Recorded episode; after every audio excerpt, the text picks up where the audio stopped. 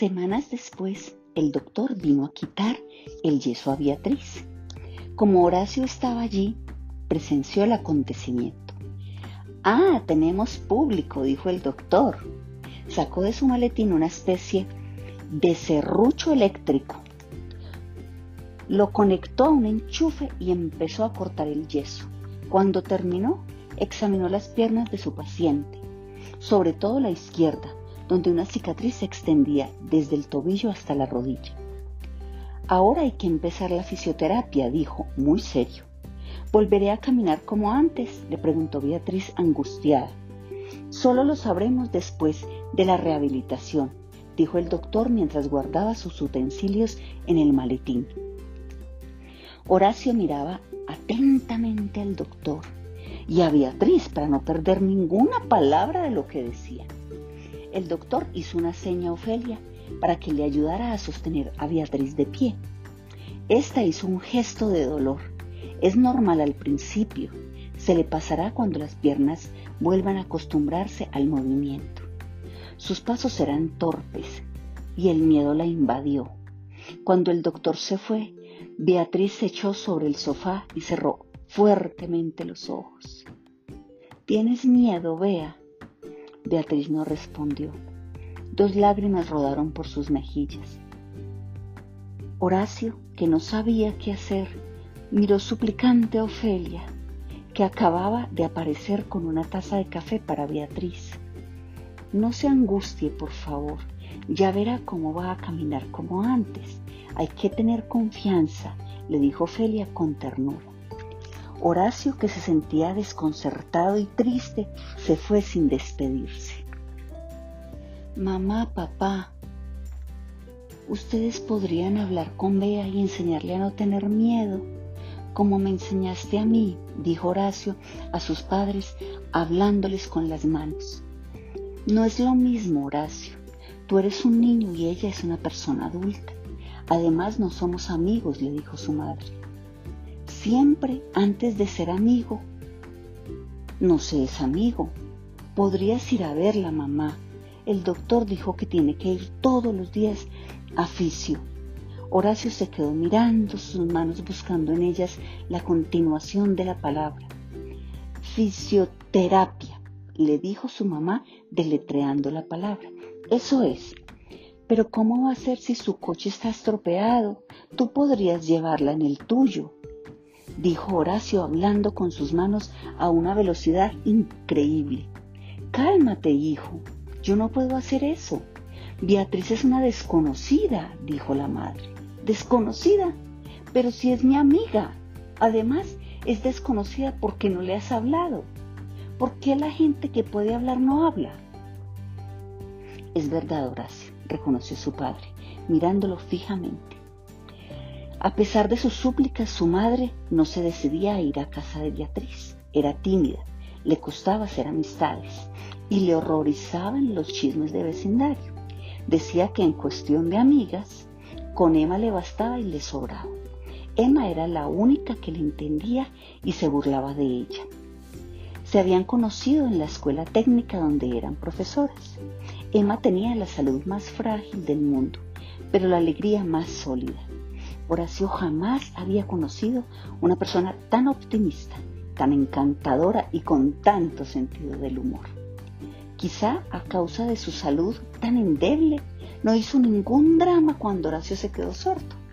Apareció un día con un montón de películas de Charlie Chaplin Trajo varias tortas saladas, jamón, salchichas, patatas fritas y fresas. En fin, todo lo que ella sabía que a Horacio le gustaba.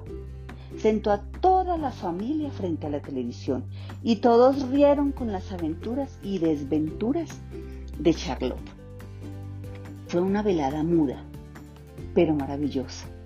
A Horacio le encantó Chaplin y Emma le dejó las películas para que las viera cuando quisiera y el día en que hubo una fiesta en la escuela de Horacio, este se disfrazó de Charlotte y, con la ayuda de Emma, imitó perfectamente la forma de andar de Charlie y todo el mundo se partió de la risa. Como pasaban los días y su madre seguía sorda sus súplicas, Horacio se preguntaba quién era el verdadero sordo en la casa. Decidió acudir a Emma. La cuestión era cómo hacer para que actuara pronto. Horacio no tuvo que esperar mucho. Emma apareció al día siguiente, sábado. A Horacio no le extrañó. Emma era así, un regalo del cielo. Horacio le contó la historia de Bea desde el principio hasta el final. A Emma le encantaba hablar con el niño y se consideraba una experta en descifrar los códigos horacianos. Esas eran sus palabras para definir la manera de comunicarse de Horacio. ¿Me ayudarás? le preguntó el niño con mirada suplicante. ¿Habías visto a un mosquetero renunciar al combate? le preguntó ella, muy seria.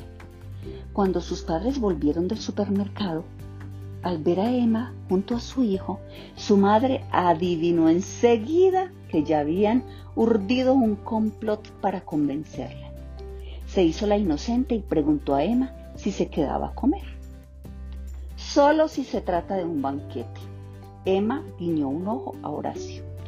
Los sábados siempre tenemos banquete. Arroz, albóndigas, ensalada de lechuga, nueces y manzana.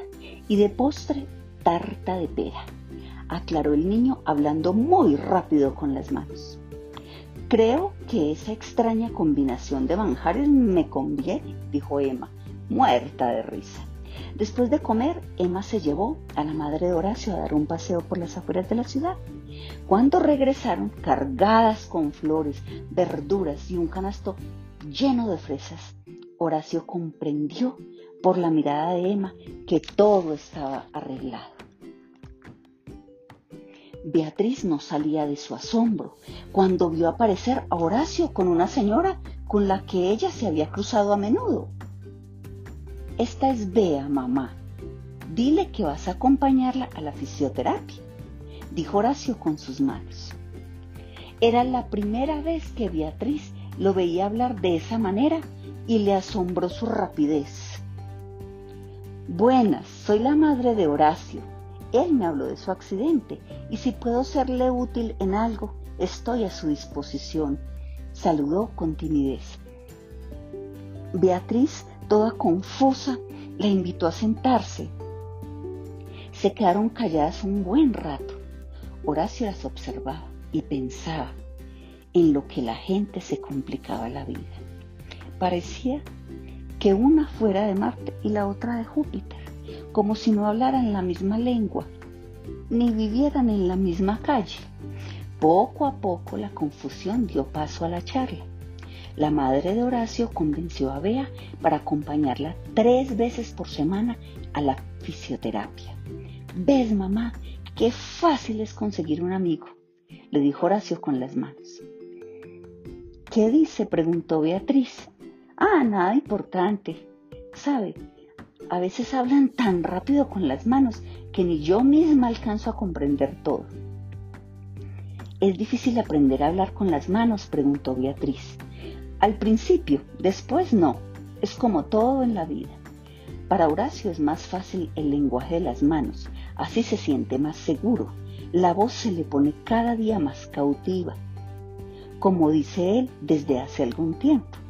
Además supongo que es muy duro hablar sin poder oírse, pero tiene que seguir hablando, porque no todo el mundo conoce el lenguaje de los signos.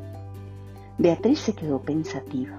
Vio al niño ensimismado con el cuadro de Miró. Recordó que un día le había dicho que él viajaba por el cuadro y que no solamente lo veía, sino que también lo oía. ¿Cómo lo oyes, Horacio? Con los sonidos de mis recuerdos, le dijo el niño, muy convencido. Cuando Horacio y su madre se marcharon, Beatriz pidió a Ofelia que le trajera las cartas de Diana.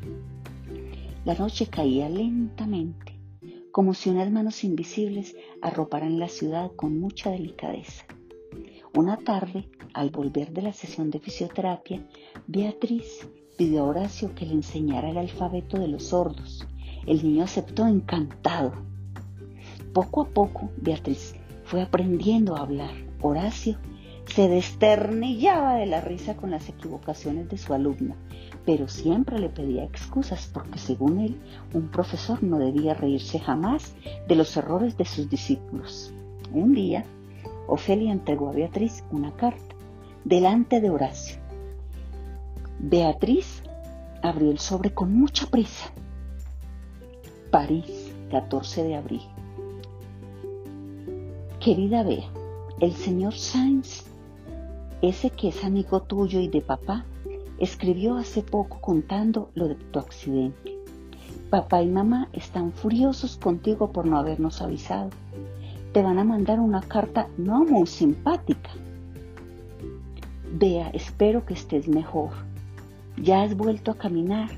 Te quiero mucho. Abrazos, Diana.